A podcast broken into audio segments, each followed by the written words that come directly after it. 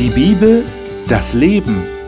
Winfried Vogel spricht mit seinen Gästen über ein Thema der Bibel.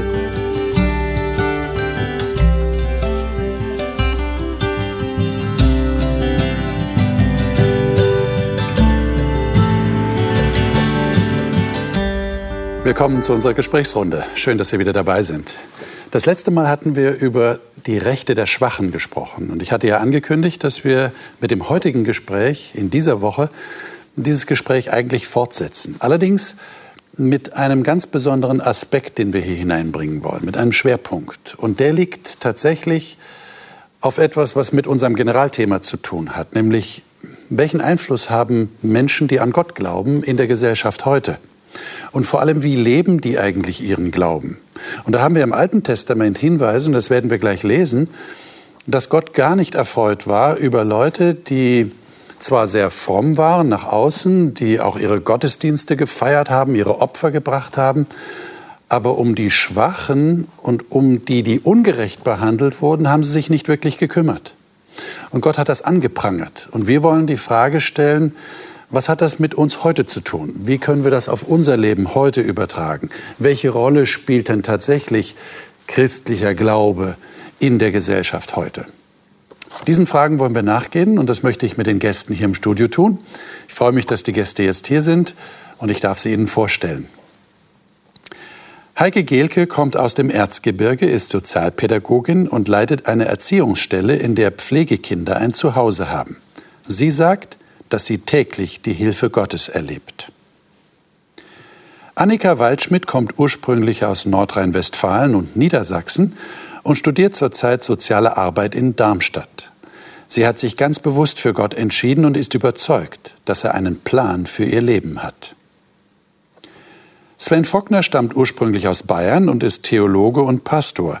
Derzeit leitet er das Hope Bibelstudieninstitut. Er gibt seine positiven Erfahrungen mit Gott und der Bibel gern an andere weiter.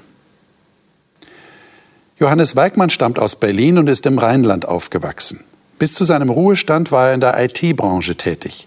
Jetzt nimmt er viele ehrenamtliche Aufgaben wahr, zum Beispiel bei der Flüchtlingshilfe oder der Tafel.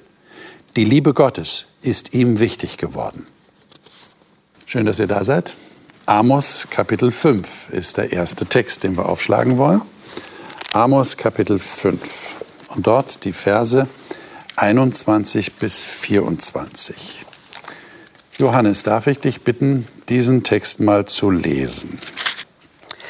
Der Herr sagt, ich hasse eure Feiern, geradezu widerwärtig sind sie mir. Eure Opferfeste verabscheue ich. Eure Brand- und Speiseopfer nehme ich nicht an. Und wenn ihr Tiere mästet, um sie mir darzubringen, ist mir das völlig gleichgültig. Eure lauten Lieder kann ich nicht mehr hören. Verschönt mich mit eurem Harfengeklimper. Setzt euch lieber für die Gerechtigkeit ein. Das Recht soll das Land durchströmen wie ein nie versiegender Fluss. Hm. Vers 25 auch noch? Nee, ich glaube, es war nur bis 24. Gut, Gut Dankeschön. Ähm, wenn man jetzt mal bedenkt, dass es Gott ja sehr wichtig war in der damaligen Zeit, dass Leute Gottesdienst gefeiert haben, dass sie Opfer gebracht haben. Das war ja ganz wichtig, um Vergebung der Schuld zu bekommen, dass sie in den Tempel gehen, dass sie äh, die Jahresfeste begehen. Das war Gott ja sehr wichtig. Das hat er alles eingeführt. Das war seine jetzt, Idee. Das war seine Idee. Und jetzt, und die machen das. Und Gott sagt nicht, toll, dass ihr das alles macht, sondern er sagt, eigentlich möchte ich das gar nicht mehr sehen und hören, was ihr da macht. Weil, und das wissen wir aus dem Rest von Amos, äh, ihr ihr achtet nicht die Rechte der Schwachen und ihr kümmert euch nicht um die Leute, die, die gering sind, denen es nicht gut geht. Ähm, wie kommt Gott zu diesem Urteil? Warum, so hat es den Anschein, sind ihm jetzt die Opfer und die, die, die Gottesdienste nicht mehr so wichtig? Wenn wir das auf heute übertragen, würde das heißen, äh, äh, geht lieber nicht mehr in die Kirche, ich, ich, hört auf damit, könnt ihr euch sparen, sondern kümmert euch lieber um die Schwachen. Ist das so? Kann man das so sagen? Ist es ein Entweder-Oder? Ich weiß es nicht. Also, wie gesagt, es war was, was Gutes prinzipiell, ja, was, was Gott auch so eingesetzt hat. Aber es hat irgendwie sich entwickelt in eine Richtung oder die Leute haben es praktiziert in einer Art und Weise, dass er sagt, das ist, das bringt nichts. Das ist nicht die Idee, die ich damit hatte. Ähm, und der Grund ist offensichtlich, dass Recht und Gerechtigkeit zu kurz kommen. Aber ich würde nicht sagen, wenn man Recht und Gerechtigkeit hat, braucht man das andere nicht mehr, sondern das andere macht keinen Sinn, wenn man nicht äh, auf Recht und Gerechtigkeit achtet. Also wir können weiter in die Kirche gehen, aber es muss Sinn machen, dass wir da hingehen, indem wir uns um Leute kümmern, denen es nicht so gut geht. Kann man das so? Oder, oder wenn man es ganz einfach ausdrücken will. Wenn man es ganz einfach ausdrücken will, gut. Es soll was fließen, ne? es soll Recht fließen, steht ja. bei mir. Recht ja. fließen, Gerechtigkeit wie ein Fluss. Ja.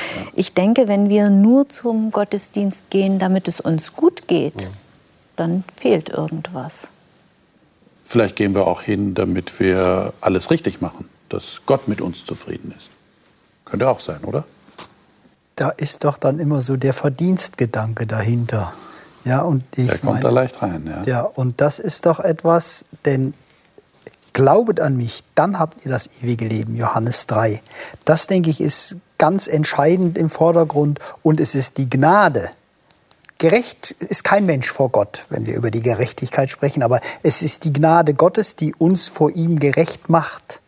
Und von daher gesehen können wir uns das nicht verdienen. Durch Gottesdienste, durch Opfer oder sonst irgendwas, ja. Sondern es muss wirklich mit Verstand dahinter sein. Ich denke, die ganzen Opferdienste, die Gott im Alten Testament eingeführt hat, um den Menschen vor Augen zu führen, wie grausam wie Sünde ist. Auf der anderen Seite auch, dass man Feste fröhlich feiert und in der heutigen Zeit genauso. Es macht wenig Sinn, in den Gottesdienst zu gehen. Oh ja, toll, ich habe schön gebetet, ich habe viele Lieder gesungen und dann gehe ich toll nach Hause für womöglich selbstgerecht, sondern dann muss wirklich auch das Bedürfnis da sein. Wirklich das Bedürfnis, Mensch, wir sind Menschen, die der Gnade Gottes bedürfen, nur dann macht es wirklich Sinn. Gottesdienst und all diese Dinge. Wie kann ich denn jetzt sicher sein, dass Gott meine Lieder tatsächlich hören will? Denn wenn ich das hier so lese, halte den Lärm deiner Lieder von mir fern, das Spiel deiner Harfen will ich nicht hören. Du hast, glaube ich, von Harfengeklimper sogar in deiner richtig, Übersetzung Richtig, ja. Äh, und ich gehe jetzt in die Kirche und ich singe jetzt Lieder, vielleicht aus, aus vollem Herzen. Und dann muss ich mir aber die Frage stellen, äh, vielleicht will Gott das gar nicht hören, weil ich nicht genug Gutes getan habe. Wie seid ihr euch sicher, dass Gott eure Lieder hören will? Also Sicherheit ist immer schwierig ja. ne, bei, bei, bei Gott. Sicher. Ich glaube, es geht ihm um, um Aufrichtigkeit. ja. ähm, so versuche ich das für mich zu lösen. Ich sage, meine ich es wirklich ernst? Und wie kann ich einen Gott anbeten, der Liebe ist und der sich um, für, für alle und die Schwachen einsetzt, wenn mir die Schwachen oder die Gerechtigkeit egal sind? Ja, ist es dann wirklich aufrichtig, dass ich sage, oh Gott, du bist der Größte, was auch immer so, ja? aber in Wirklichkeit äh, richte ich mich nicht nach dem aus. Also, ja. Mhm. Also ich glaube nicht, dass es so ist, dass ich erst spenden muss, um dann in den Gottesdienst gehen zu dürfen. Ich denke, das ist schon eine Einheit. Aber wie gehe ich in den Gottesdienst? Will ich, dass Gott mir dort was sagt? Bin ich offen für das, was ich höre? Ja, kriege ich dort vielleicht den Impuls, irgendetwas zu tun? Oder gehe ich nur in den Gottesdienst, weil es die Tradition ebenso ist, weil ich mich dann besser fühle? Mhm. Äh, Glaub, der Glaube kommt aus der Predigt. Also der Gottesdienst ist für mich auch der Punkt, wo Gott mich anstoßen kann zu diesem Fluss der Gerechtigkeit. Also wir würden sagen, Bereitschaft zur Korrekturfähigkeit ja. auch mit in den Gottesdienst bringen. Hm? Dass Gott mir da andere Bitte, Annika. Also für mich ist erstmal die Frage, was mit Gottesdienst überhaupt gemeint ist. Also geht es nur darum, dass ich wirklich in einen Gottesdienst gehe? Oder was beinhaltet Gottesdienst? Also meine Überschrift zum Beispiel ist hier, Gottesdienst ist wertlos, wenn ihm das Leben widerspricht. Mhm. Also ich finde, es geht darum, dass ich quasi den Gottesdienst, vielleicht auch wie ich mit den Menschen aus meiner Kirchengemeinde umgehe, mache ich das nur in dieser Kirchengemeinde oder mache ich das auch, wenn ich rausgehe in den Alltag? Mache ich da auch Gottesdienst? Halte ich da Gottesdienst? Oder mache ich das nur in der Kirchengemeinde? Mhm. Okay. Der nächste Text ist ganz ähnlich. Und äh, das heißt, wir unterbrechen jetzt gar nicht unser Gespräch in diese Richtung, sondern setzen es fort mit Micha 6, 1 bis 8. Und es geht hauptsächlich um den Vers 8, aber ich denke, der Zusammenhang ist schon, ist schon wichtig hier. Lesen wir doch mal diese acht Verse. Äh, Sven, sei doch so gut und lies mal diese, diesen Text. Micha 6, 1 bis 8. Höre doch, was der Herr sagt. Mache dich auf und führe einen Rechtsstreit vor den Bergen und lass die Hügel deine Stimme hören. Hört ihr Berge den Rechtsstreit des Herrn und ihr Uralten, ihr Grundfesten der Erde. Denn der Herr tritt in einen Rechtsstreit mit seinem Volk und mit Israel wird er sich auseinandersetzen. Mein Volk, was habe ich dir angetan und womit habe ich dich ermüdet? Sage aus gegen mich. Ja, ich habe dich aus dem Land Ägypten heraufgeführt und aus dem Haus der Sklaverei erlöst. Und ich habe Mose, Aaron und Miriam vor dir hergesandt. Mein Volk, denk doch daran, was Balak, der König von Moab, beratschlagt und was Biliam, der Sohn des Beor, ihm antwortete. Denk an den Übergang von Schittim bis Gilgal, damit du die gerechten Taten des Herrn erkennst. Womit soll ich vor den Herrn treten? Mich beugen vor dem Gott der Höhe? Soll ich vor ihn treten mit Brandopfern, mit einjährigen Kälbern? Wird der Herr gefallen haben an Tausenden von Widdern, an Zehntausenden von Bächen Öls? Soll ich meinen Erstgeborenen geben für mein Vergehen, die Frucht meines Leibes für die Sünde meiner Seele? Man hat dir mitgeteilt, o oh Mensch, was gut ist. Und was fordert der Herr von dir, als Recht zu üben und Güte zu lieben und demütig zu gehen mit deinem Gott? Ich weiß nicht, ob ihr diesen Kontrast merkt, der hier drin ist in diesem Text. Ja, da, da, da wird die Frage gestellt, ja, was soll ich jetzt machen? Womit soll ich vor den Herrn treten? Äh, soll ich Brandopfer bringen? Äh, wird der Herr gefallen haben an Tausenden von Widdern? Und am Ende kommt dann wie so ein, ein, ein, ein, ein Gegensatz dazu. Äh, man hat dir doch schon mitgeteilt, Mensch, mhm. was gut ist. Nämlich Recht üben, Güte lieben, bescheiden vor deinem Gott. Ähm, wie würdet ihr das beschreiben, was hier im Vers 8 steht? Worauf kommt es tatsächlich an? Wie zeigt sich das ganz konkret und praktisch? Recht üben, Güte zu leben, zu lieben, bescheiden zu gehen mit deinem Gott. Das hört sich so ein bisschen nach, nach Lebensprogramm an. Ne? Mhm. Wie macht ihr das? Lest ihr so einen Vers jeden Tag am Morgen und sagt also, okay, heute übe ich Recht, ich liebe die Güte und ich bin bescheiden. Bescheiden ist immer gut. Ne? Bescheiden ist immer gut. Also Bescheidenheit hört sich immer gut an, würde ich sagen. Wie macht ihr das ganz konkret? Verzichtet ihr auf Dinge? Das ist eine sehr schwere Frage, stelle ich gerade fest. Ja. Das ist eine schwere Frage. Also ich, ich Güte, das ist gerade das, was, was mich so anspringt. Ja? ja. Ähm, die Güte zu lieben oder die Gnade, ähm, mhm. wie man es wohl auch übersetzen könnte. Ja das ist, äh, vielleicht spricht es mich an, weil, weil es das, was mir am meisten Probleme bereitet. Aber das ist schon für mich ein, ein Thema. Ähm, zunächst mal in meinem direkten Umfeld, in meiner Familie, mit meinen Kindern. Ja. Wahrscheinlich ganz ähnlich, wie es Gott mit uns geht. Ne? Die machen immer wieder Dinge, die sie nicht machen sollen, die schlecht für sie sind und so. Ja, und kann ich da mit Güte reagieren? Das ist für mich ein Gebetsanliegen. Und da ist wirklich so, dass ich, dass ich oft den Tag damit beginne, mit dieser Bitte um, um, um, um Güte und Gnade. Ja, mhm. das ist eine Baustelle. Okay.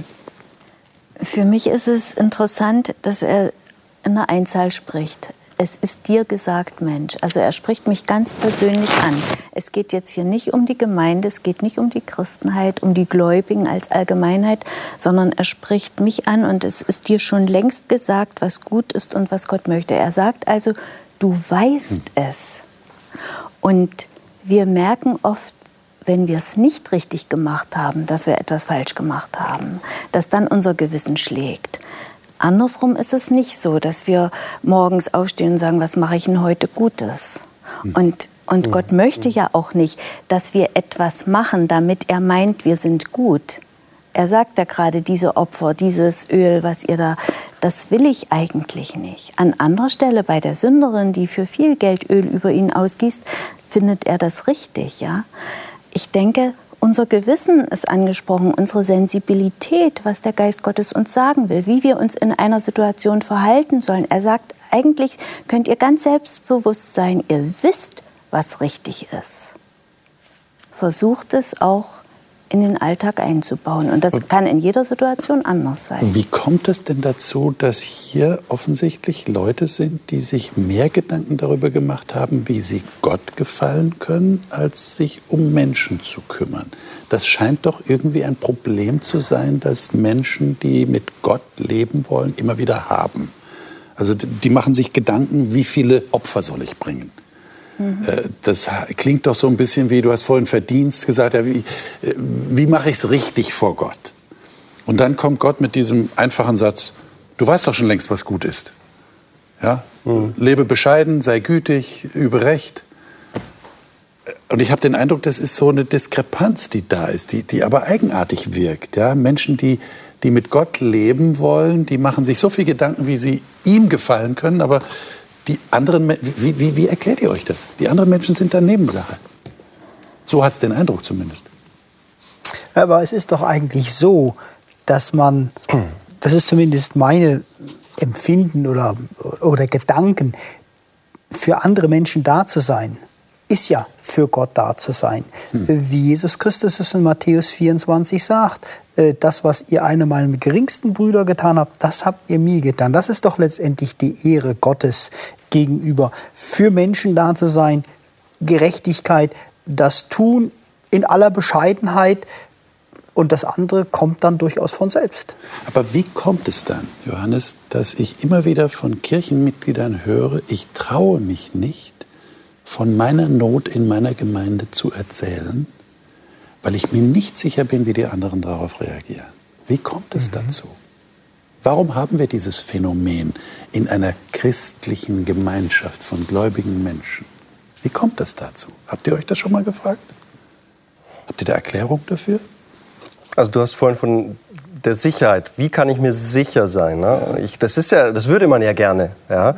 Und da sind diese äußeren Dinge natürlich viel näher, viel praktischer, greifbarer, messbarer. Ja, ja Güte die Demut oder Bescheidenheit, das kann man nicht messen. War ich jetzt gütig genug heute oder nicht? Ne? So, äh, aber wenn ich hier jetzt meine Widder alle habe, äh, kann ich abhaken. Ja? Und wenn man aber auf dieser äußeren Ebene bleibt, dann, dann kommen halt oft eben diese inneren Dinge zu kurz. Und das führt dann dazu, dass selbst in einer christlichen Gemeinde nicht unbedingt der Raum da ist für Mitgefühl. Ja, weil man sich vielleicht verhakt hat und hängen geblieben ist, stehen geblieben ist bei dem, bei dem Äußeren, bei der Form. Bei den Israeliten ist es ja ähnlich. Gott sagt, ich habe euch befreit, ich habe euch über den Jordan geführt, ich habe äh, den Biliam euch segnen lassen. Ich habe die ganze Zeit immer wieder Gutes gemacht. Und dann kommt sofort die Frage, was können wir tun, damit Gott uns liebt? Er sagt im Vorfeld, ich habe Liebe über euch ausgeschüttet. Und der Mensch fragt, was muss man aber jetzt machen, damit er uns liebt? Ich denke, das Problem ist, wir sind uns oft nicht bewusst, dass Gott uns bedingungslos liebt. Er hat uns lieb. Er will Segen über uns ausschütten. Und er hat das schon bewiesen. Und ne? er, na klar, und oft gemacht. Und meinem Nachbarn genauso. Und dem, der in meiner Kirchenbank sitzt, auch so. Und dessen sind wir uns nicht bewusst. Wir brauchen gar nichts zu machen. Gott liebt uns trotzdem. Und dann würden wir mit viel mehr Weite, mit viel mehr Barmherzigkeit und Liebe auch dem anderen begegnen. Und der Aber, andere würde dann Mut bekommen, auch genau. mit uns darüber zu reden, was ihn ja. bewegt. Mhm. Ja. Aber ich denke, es ist einfach irgendwo doch das erleben wir doch immer wieder, dieses Sicherheitsbewusstsein des Menschen, die Angst, oh, ich könnte ja was Falsches tun, aber hier genau opfern, Vorschriften genau einhalten, dann bin ich doch auf dem richtigen Weg. Gott ist ein ganz großer Gott, der in Liebe geschaffen hat, der in Freiheit geschaffen hat, der geschaffen hat, auch unter dem Gesichtspunkt, dass ein Mensch sich gegen Gott entscheidet. Aber das ist ihm das höchste Gut, was er Menschen uns mitgibt. Und ich denke, wir müssen uns einfach davon selbst befreien.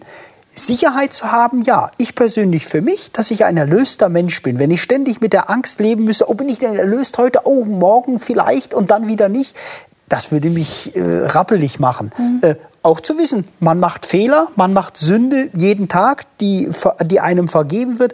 Und das, denke ich, ist das Großartige. Die Freiheit, wirklich zu agieren und das Befolgen, Gesetzchen und dies und das, das ist das, was uns Menschen Angst macht und uns selbst dann auch in, in, den verkehrten, in die verkehrte Richtung bringt. Und ich glaube, noch etwas macht uns in der Gemeinde Angst, dass nämlich der andere schlecht von mir denken kann, dass der andere der Meinung ist, dass ich das nicht richtig mache. Und du hast vorhin gesagt, demütig vor Gott. Ich denke, wir müssten viel selbstbewusster in der Liebe Gottes sein.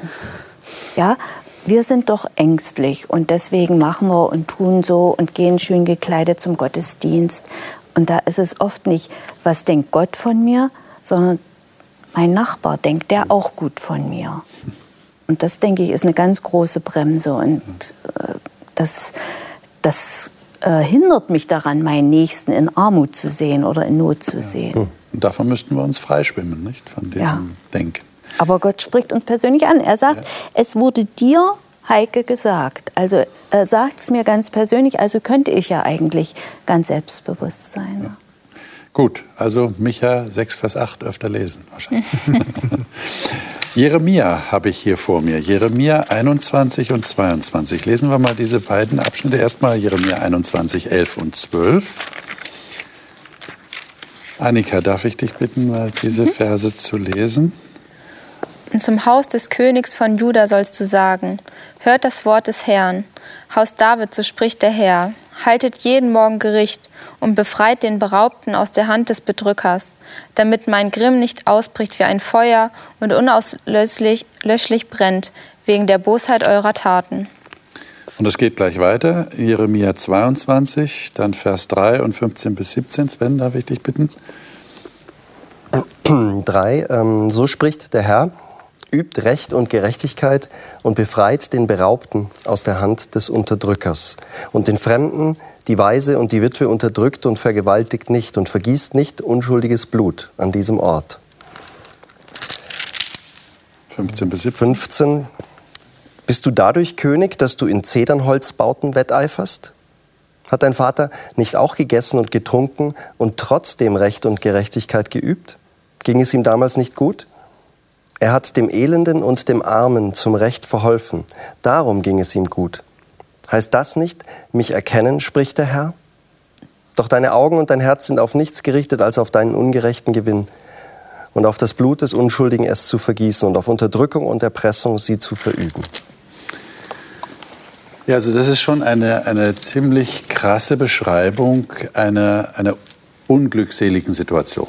Ja, also wir würden sagen, die, die waren schon, schon korrupt. Ja, wenn wir den letzten Vers hier nehmen, deine Augen, dein Herz sind auf nichts gerichtet, als auf deinen ungerechten Gewinn, auf das Blut des Unschuldigen es zu vergießen, auf Unterdrückung und Erpressung.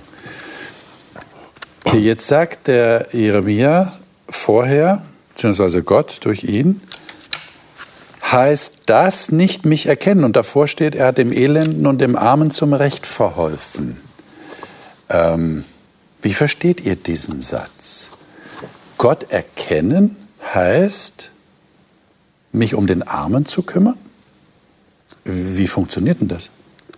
Was hat Gott erkennen mit einem armen und unterdrückten Menschen zu tun?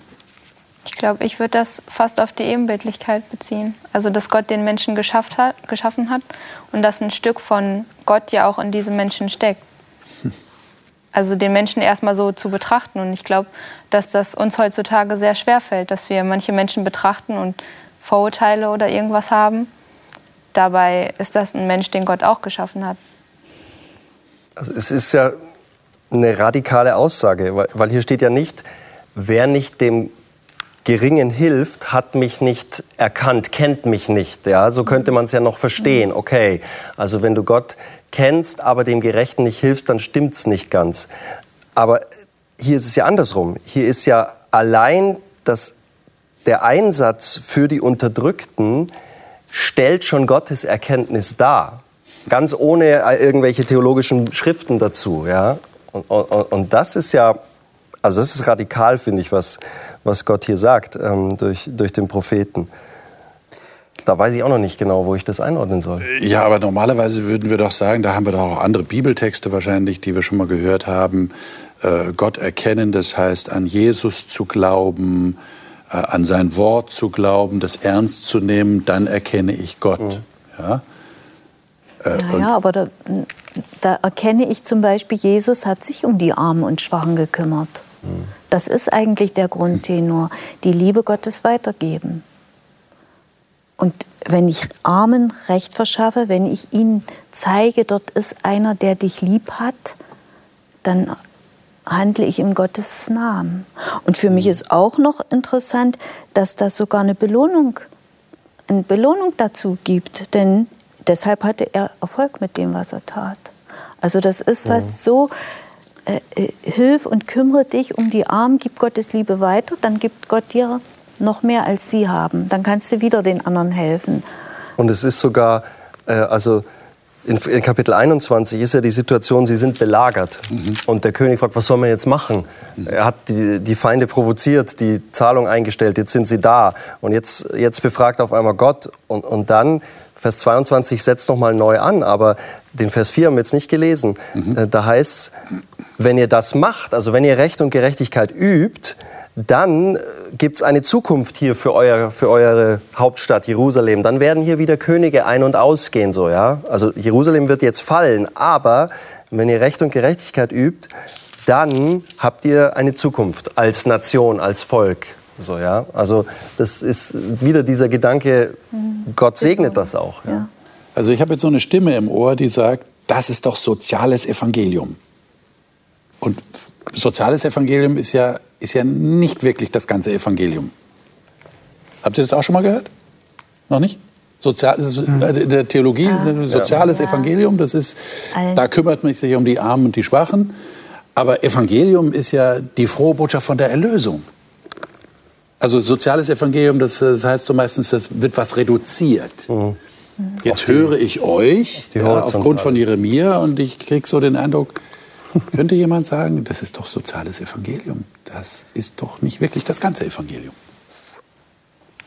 Ich denke, wir, haben doch, wir haben doch letztendlich, für mich immer, für mich, so zwei Strömungen. Das eine, was mir sehr wichtig ist, Jesus Christus ist in diese Welt gekommen und er hat das, was du gesagt hast, die Liebe Gottes gerade den Armen, Unterdrückten, den Kranken. Ich bin nicht für die Gesunden gekommen, sondern für die Menschen ist er gekommen, wo Heilung notwendig war und so weiter und so weiter. Das ist das eine. Und das ist sicherlich Vorbild für uns, denke ich, dass es sicherlich sinnvoll ist, Armen, Unterdrückten zu helfen, als irgendwelchen Reichen. Die zweite Schiene, die ich immer sehe, die für mich ähm, sicherlich sehr wichtig ist, dass es ein Evangelium gibt, dass Jesus Christus der Sohn Gottes für uns gestorben ist, unsere Sünden auf uns genommen hat, dass wir vor Gott gerecht sein können. Das, denke ich, ist eine Sache, die ebenso wichtig ist, zu erkennen, dass wir als Menschen sündig sind und wir vor Gott nur dann wirklich bestehen können, wenn wir die Gerechtigkeit Jesu Christi, die er uns aus Gnade gibt, anerkennen. Das sind so die zwei Dinge. Und das soziale Evangelium, das versucht, würde wohl nur die eine Schiene, ja, wir helfen denen und dann ist gut. Aber wieso, dann ist gut. Ich helfe den Menschen, erst dann kann ich doch frohe Botschaft auch verkündigen. Oder sagen wir frohe Botschaft nur den Reichen und den Mittelständlern, um die Armen brauche ich mich nicht kümmern, habe ich keine Zeit. Ich denke, das, das gehört irgendwo zusammen. Ich kann niemanden die frohe Botschaft verkündigen, der nicht weiß, wo er am Abend schläft oder nichts zu essen hat oder was weiß ich für Existenzsorgen hat. Ja, Dann ist doch meine erste, meine erste Sache, kümmert euch um die Armen. Ja. Und indem ich mich um die Armen kümmere, verkündige ich, ohne dass ich was sage, Liebe Gottes. Ja, das ist eben genau der Vorwurf, der vorgebracht wird von den Leuten, die sagen, das ist nur soziales Evangelium, dass, dass Leute da stehen bleiben. Dass ja. sie sagen, ja, wir helfen jetzt denen auf einer sehr horizontalen Ebene. Ja, wir helfen ihnen, dass es ihnen besser geht. Aber die Vertikale, die vernachlässigen wir. Wir sagen ihnen nicht wirklich von Jesus und vom Heil. Mhm. Also ich, ich, würde dem zustimmen. Es ist, wer nach dem ersten Schritt stehen bleibt, der hat, hat das Ziel nicht erreicht. Aber den ersten Schritt muss man trotzdem gehen, um das Ziel zu erreichen. Also es ist nicht falsch. Ja? Wenn es natürlich alles ist und, und, und man es darauf reduziert, dann äh, kann man sagen, was die Bibel will, ist nicht einfach auf dieser Erde alles gut machen, sondern sie will eine, eine ewige Hoffnung vermitteln. Ja? Aber das, das sind keine Gegenpole. Aber mein Eindruck, den ich jetzt gewonnen habe aus dem, was ihr gerade vorhin gesagt habt, ist ja der, dass wir gar nicht von verschiedenen Schritten reden sollen. Okay. Mhm. Versteht ihr, was ich meine? Ja. Sondern ja. dass, so habe ich wenigstens den Eindruck von dem, wie ihr auch ja. diese Texte interpretiert, sondern indem ich mich einsetze für Arme, für Minderbemittelte, für Schwache, für ungerecht Behandelte, lebe ich Evangelium, ja. lebe ich praktisch das, was Jesus wollte und verkündige eigentlich Erlösung und Befreiung.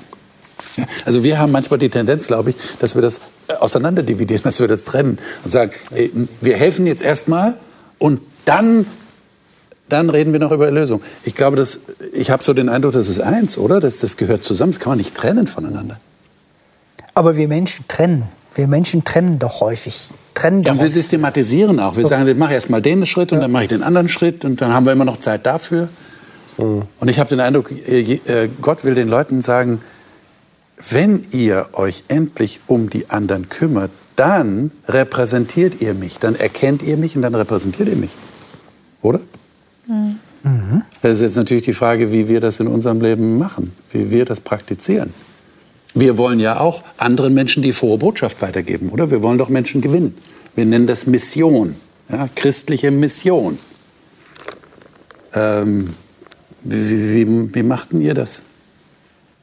Also ich glaube, das ist dass man einfach das authentisch leben muss. Also bei mir war zum Beispiel eine Situation in der Uni, wir haben eine Klausur geschrieben und ähm, ich wollte davor beten. Und eine Kommilitonin von mir, die weiß, dass ich Christin bin. Aber ich habe halt jetzt gedacht, okay, ich kann jetzt einfach schnell weggehen und alleine beten. Oder ich kann sie einfach mal fragen, ob sie mitbeten möchte. Und dann habe ich so meinen ganzen Mut zusammengenommen und habe sie gefragt. Und sie meinte so, ja, okay. Und dann haben wir das zusammen gemacht. Und ich glaube, dass, dass man das, was man selbst erlebt hat mit Gott, dass man das einfach ähm, ja, authentisch, ich, mir fällt kein anderes Wort ein, authentisch lebt. Und ich glaube, die anderen merken dann auch, dass an einem irgendwas anders ist. Und dann, glaube ich, ist ja das Entscheidende, dass mir da etwas in Fleisch und Blut übergegangen ist, was offensichtlich den Israeliten nicht in Fleisch und Blut übergegangen war. Nämlich den Blick für den anderen zu haben, für seine Not zu haben, bereit sein, ihm zu helfen. Mhm. Und das eben nicht voneinander zu trennen. Und in der Weise authentisch mhm. zu sein. Aber das gehört dann dazu. Mhm. Es ist keine Methode. Es ist keine Methode. Also jetzt, oh, jetzt aber hier für die Armen. Äh, Damit ich ihnen dann das Evangelium sage. Genau, genau, genau. Ne, die müssen ja erst einen, einen, vollen Magen haben und dann sind sie bereit. Ne? Ja. Äh, so wird das ja auch manchmal gesagt. Ja. Aber das ist muss von innen kommen. Das muss von innen kommen. Wie können wir denn in einer Welt, die egoistisch ist, die ungerecht ist, das erleben wir häufig, die leidgeprüft ist, wie können wir da als Gemeinschaft von gläubigen Menschen für mehr Gerechtigkeit sorgen? Was würdet ihr sagen? Kann eine, wir haben ja auch das Thema die Rolle der Kirche in der Gesellschaft. Wenn wir jetzt mal von dem Individuellen weggehen, was ja natürlich die Voraussetzung ist, klar, wie setze ich mich persönlich ein in meinem Leben, sondern wenn wir jetzt die Gemeinschaft der Gläubigen nehmen, also die, die Kirchengemeinde, was kann die denn jetzt tun? Außer jetzt offizielle Statements abzugeben, die die Kirchenleitungen da geben. Wir sind gegen das oder wir befürworten das. Wie kann eine, eine lokale Kirchengemeinde das machen? Habt ihr da eine Idee? Wie erlebt ihr das?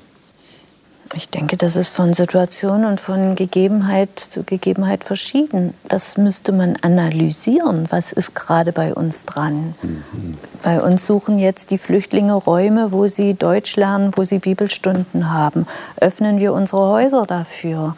Geben wir ihnen Raum oder kommt in einer Ausschusssitzung gleich die Frage, wer bezahlt die Heizung, wer ist dann da, wer passt dann auf? Ja? dieses, ich denke, in einem anderen Gebiet bietet man Kinderbetreuung an. Ich denke, es ist unterschiedlich, aber wir haben auch Gemeinden an unterschiedlichen Stellen und ich wünsche mir das, dass man guckt, wo können wir helfen, wo werden wir gebraucht oder gehen wir wirklich bloß Sabbats zum Gottesdienst. Ich glaube, der erste Schritt ist, dass die Stadt überhaupt weiß, da ist eine Gemeinde. Also, dass man erstmal einen Weg findet, auf sich aufmerksam zu machen und dass die Gesellschaft vielleicht auch weiß, da sind Menschen, die setzen sich ein für andere und die, die vielleicht macht, äh, beginnt eine Stadt irgendein Projekt und weiß, okay, diese Gemeinde, diese Menschen dort, die, die würden helfen, die können wir fragen. Mhm. Und also ich glaube, das auf sich aufmerksam machen, dass man erstmal weiß, da sind Menschen, die bereit sind, was für andere zu tun. Das heißt, ich höre bei euch so raus, äh, sensibel werden für die Bedürfnisse, die um uns ja. herum vorhanden sind und darauf eingehen. Und das kann ganz unterschiedlich sein, je nachdem, wo wir uns befinden. Aber offene Ohren, offene Herzen haben für das, was Menschen brauchen. Ja. Und weil wir was anbieten können, was immer das sein kann. Mhm. Und das authentisch leben. Aber es ist doch wieder eine persönliche Sache. Klar, also auch, auch die Gruppe von Gläubigen. Ähm, es ist schwierig, wenn, wenn, man, wenn sich kein Mensch privat in irgendeiner Form einsetzt, aber wenn wir dann zusammenkommen, dann sind wir total aktiv. Ja? Also oft ist es ja andersrum. Da sind Leute, die setzen sich ein und die ziehen dann ihre ganze Gemeinde mit rein. Ja, die stiften sie mit an und, und so. Ja. Also auch da, glaube ich, ist einfach hängt es von, von, von dem persönlichen, privaten Engagement ab. Mhm. Ist christlicher Glaube eine wichtige Voraussetzung dafür oder würdet ihr sagen, nö, das machen ja auch Leute, die nichts mit Kirche am Hut haben oder mit Gott? Ist davon nicht abhängig. Wo würdet ihr sagen, ist dann die besondere Qualität der christlichen Kirche? Weil da reden wir ja drüber. Wir sind ja Christen. Wir reden als Christen. Also ich habe die Erfahrung gemacht, ganz klar, es gibt viele Menschen, die, sage ich mal, mit Religion wenig zu tun haben, mhm. aber die einfach sehen, ihre ganz klares ähm, äh, Wollen, Menschen zu helfen.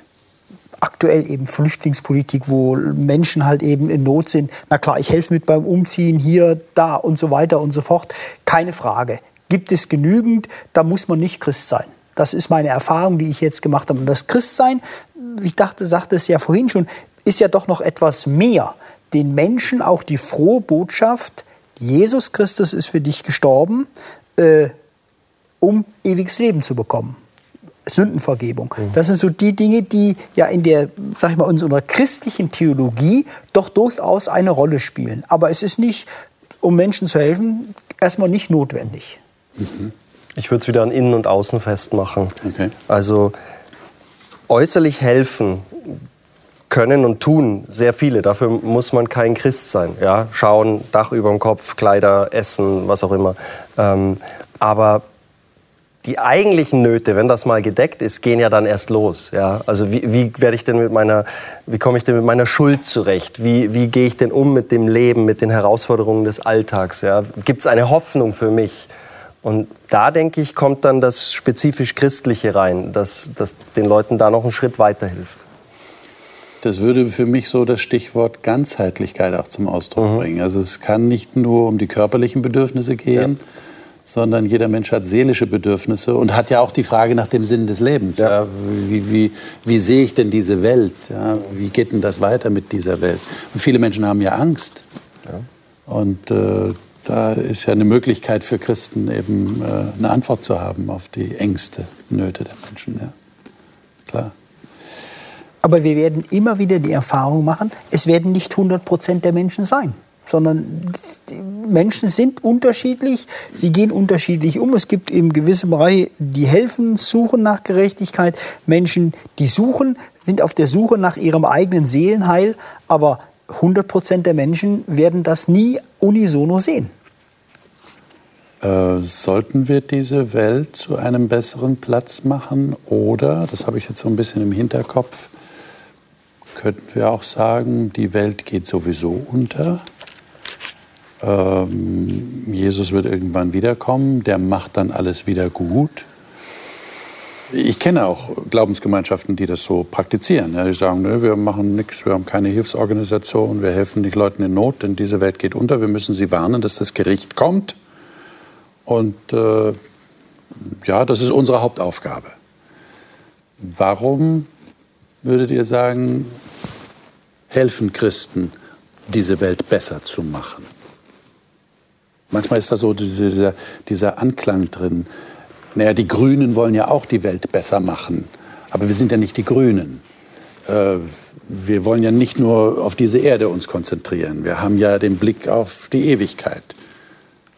Würdet ihr sagen, nee, trotzdem, wir wollen diese Welt zu einem besseren Ort machen? Also wenn ich zurückdenke an, an den Beginn dieses Zyklus, dann ist uns Verantwortung gegeben für die Welt und Verantwortung für die Mitmenschen. Dafür haben, davon haben wir heute viel gelesen. Und ich sehe in der Bibel nichts, wo es heißt, okay, das hat sich jetzt mal erledigt. Ja, das fangen wir dann wieder an, wenn alles gut geworden ist, sondern das besteht nach wie vor. Und Jesus ist das beste Beispiel dafür. Ja, ich denke auch, dass das will Gott. Deswegen mahnt er, dass wir diese mhm. Erde oder dass wir ein kleines Stückchen seine Liebe in diese Erde, auf diese Erde bringen und ein bisschen was besser machen können. Mhm. Das ist unser Auftrag und dem, dem sollen wir uns auch nicht entziehen, denn dann sagt er, sonst braucht auch nicht zum Gottesdienst mhm. zu gehen. Ja. Ich glaube auch, dass in uns diese Sehnsucht einfach steckt, dass es alles wieder heil wird, dass es wieder ja. wie im Paradies in der Schöpfung am Anfang wird. Das steckt in uns drin und ich glaube, dass das auch in den Menschen steckt, die nicht Christen sind. Ja. Liebe Zuschauer, ähm, das ist, glaube ich, ein interessanter Gedanke, den wir gerade gehört haben, äh, dass wir hier auf dieser Erde schon ähm, ja, ein Stückchen Himmel haben, so ein, ein bisschen ein, ein Vorgeschmack vielleicht auf das, was einmal sein wird, wenn alles wieder gut wird. Und dass wir hier schon eine Verantwortung haben für das, was hier passiert. Auch wenn wir nicht alle Ungerechtigkeit der Welt beseitigen können, das wird Gott einmal tun. Und doch haben wir eine Verantwortung für andere Menschen und haben wir heute gelernt, das ist der eigentliche Gottesdienst. Dadurch repräsentieren wir Gott und dadurch erkennen wir auch Gott, wie er wirklich ist glaube, da war einiges drin, über das wir nachdenken müssen. Jeder für sich ganz persönlich und Entscheidungen treffen müssen. Wie authentisch möchte ich gerne sein? Wie authentisch darf ich sein? Das nächste Mal werden wir natürlich in diesem Themenzyklus noch immer sein. Und wir werden diesmal ins Neue Testament gehen. Wir werden über Jesus nachdenken. Wie hat Jesus das eigentlich gemacht? Wie ist Jesus mit Menschen umgegangen? Ich glaube, das ist ganz wichtig, einmal auf ihn zu schauen, der von Gott gekommen ist und der Gott repräsentiert hat wie kein anderer. Ich glaube, das wird ein sehr wichtiges Thema werden. Seien Sie wieder dabei. Wir freuen uns auf Sie und ich freue mich auf meine Gäste. Und äh, bis zum nächsten Mal.